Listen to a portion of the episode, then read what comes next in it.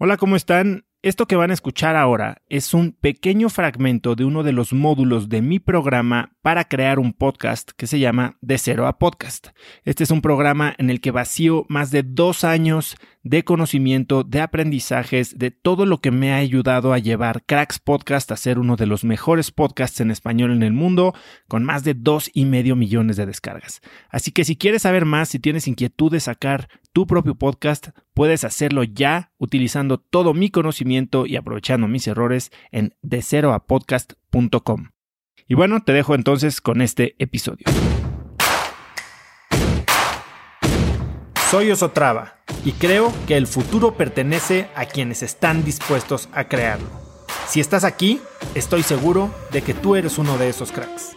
Una persona que toma acciones de impacto todos los días que aprende y prueba cosas nuevas, que ataca sus miedos y sobre todo que vive la vida en sus propios términos. En episodios cortos te presento una serie de preguntas, conversaciones e ideas que te ayudarán a conocer lo que te mueve, ser mejor en lo que haces y vivir una vida más grande.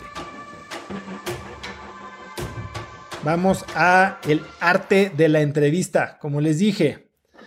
Estas entrevistas ya ya ya planeaste toda tu entrevista, ya eh, sabes cómo vas a grabar, si es presencial, si es remoto, si es audio, si es video, ya tienes todo tu equipo, ya tienes tu lista, todo. Entonces, vamos a hablar del, nitty gritty de cómo vas a llevar esa entrevista. Porque acuérdense que el objetivo es que la entrevista sea una plática entre dos personas que se respetan, que se admiran y que comparten intereses. Primero, intros y cierre los grabas después. No le gastes tiempo a eso cuando estás con tu invitado. Tu invitado tiene tiempo bien limitado. Entonces, no leas su bio, no le, este, le dores la píldora, no hagas el, el read del anuncio ahí enfrente de él. Por el amor de Dios, respétalo. Tú después haces eso, y aprovecha el tiempo que tienes con él para entrar directo a la plática. Eh, yo lo que hago para abrir la entrevista y si han escuchado cracks, eh, trato de abrir con algo, una pregunta, un comentario, una anécdota, un, un lead que demuestra que hice mi tarea. Si abres con una pregunta estúpida, entonces va a ser difícil que, que tu invitado como que se enganche. ¿Por qué me gustan las entrevistas de formato largo? Porque sí, o sea, como una plática, como un date, tarda en calentar, tarda en fluir la energía y, que los jugos empiecen a cocinarse, ¿no? Y normalmente, si tu entrevista es de 15 a 20 minutos, vas a tener que entrar a lo, transaccional. Lo que quieres es demostrar de entrada, sacar un poquito de balance a esta gente que ya tiene normalmente eh, todas sus preguntas las tiene bien planeadas, todas sus respuestas las tiene ensayadas. Lo que quieres es dos cosas. Sacarlo de su centro sin ofenderlo, sin ponerlo en una situación incómoda, pero sí hacerlo pensar. Y dos, demostrarle que tú hiciste tu tarea. La gente valora mucho que, eh, que hagas tu tarea. Entonces, demuestra eso. Y segundo, cada que hagas una pregunta, cállate la boca y escucha. No solo te calles la, la boca, cállate la boca y escucha. Porque tu siguiente pregunta tiene que, tiene que ver o va, debería tener que ver con lo que te están respondiendo. Es una conversación. Imagínate que estás con tu mejor amiga o tu mejor amigo en un café y le preguntas, él habla y después haces otra pregunta totalmente incoherente. Imposible. Piensa en tu invitado como en tu amigo y hazle plática. Es más, no pienses en tu invitado como tu amigo, piensa en tu invitado como un date que quieres conquistar. Y así, ponle toda tu atención, dale todo tu respeto, muéstrale todo tu asombro y engánchalo para que te dé más. Sigue tu plan, pero dale rienda suelta, como les decía. Si, si ven que, que hay una migajilla por ahí y se va para allá, suéltale un poquito la correa y ves, como cuando vas a pescar a ver, tú vas a pescar, sientes que hay un pez que ya picó, le jalas, pero no en ese momento lo empieza a jalar. De repente le tienes que soltar tantito que se vaya y órale, le vuelves a jalar. Entonces es lo mismito con, con tu invitado.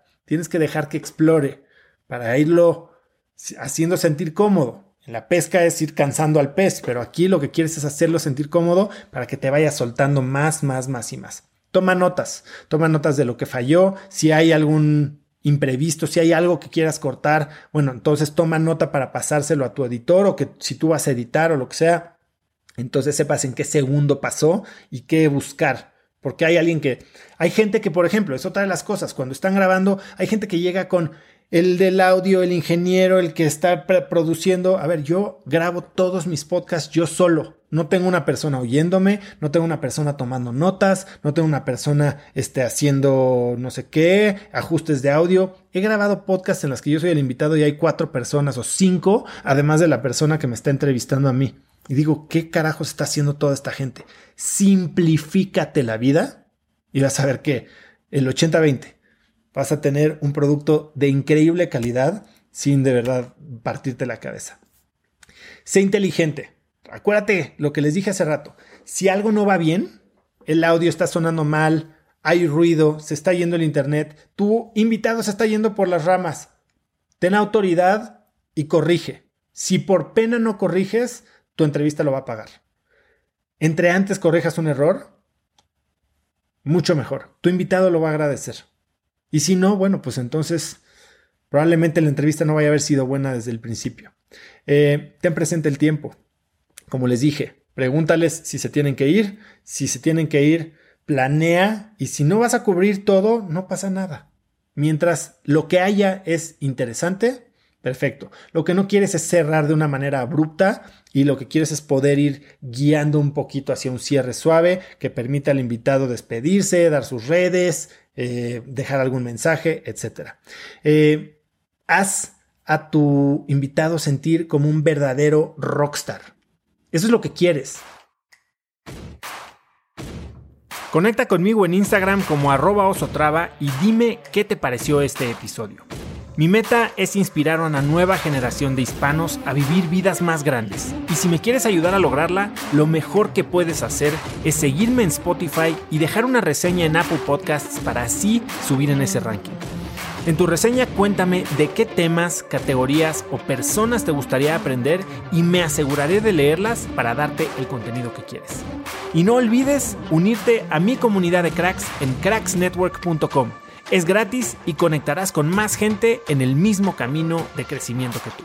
Eso es todo por hoy. Yo soy Oso Traba y espero que tengas un día de cracks.